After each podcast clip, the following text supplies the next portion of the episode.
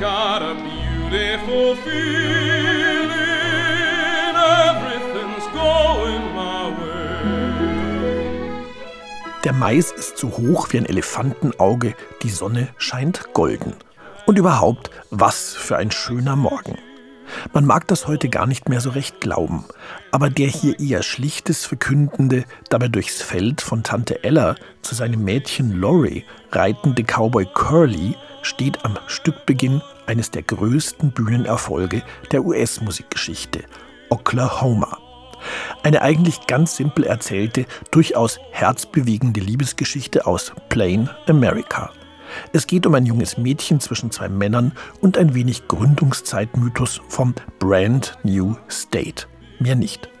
Trotzdem war das damals die gewaltigste Revolution im Genre Musical, der großen Erfindung von Übersee, des Broadways liebstes Kind, wie mal eine ZDF-Reihe mit Musical-Verfilmungen hieß.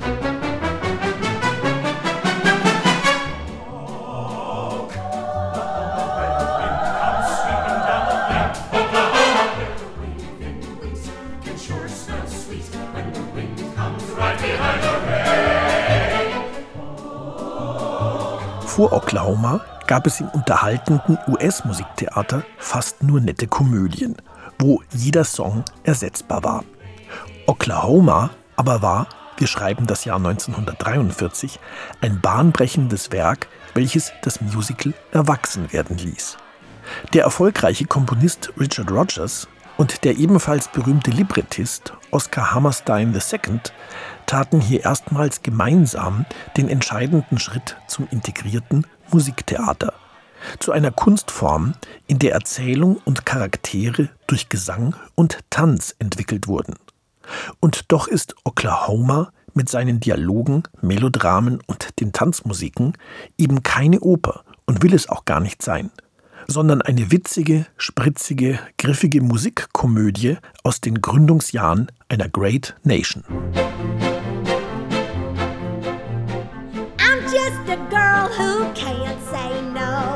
Kissing's my favorite food. With or without the mistletoe. I'm in a holiday mood. Da gibt es Loris Dauerflirt bereite Freundin Annie, die zu keinem Mann Nein sagen kann. Und auch sonst diverse Teenager-Verwicklungen. Aber eben auch den eifersüchtigen Farmarbeiter Judd, der ebenfalls in Lori verliebt ist und der schon mal bedrohlichere Musicaltöne anschlägt, wenn er davon singt, wie sie doch sein Mädchen wird. The floor creaks, the door squeaks, and the mouse starts nibbling on the broom. And the sun flicks my eyes, it was all a pack of lies. I'm awake in a lonely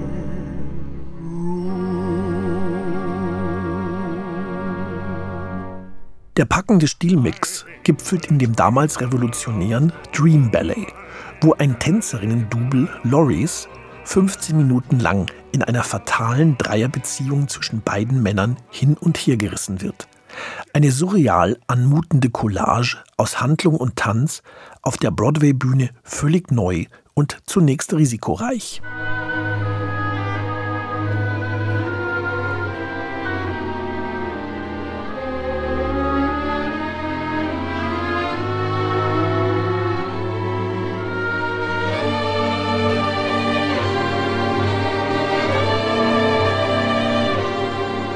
Erst 1973 war die deutsche Oklahoma Erstaufführung in Münster.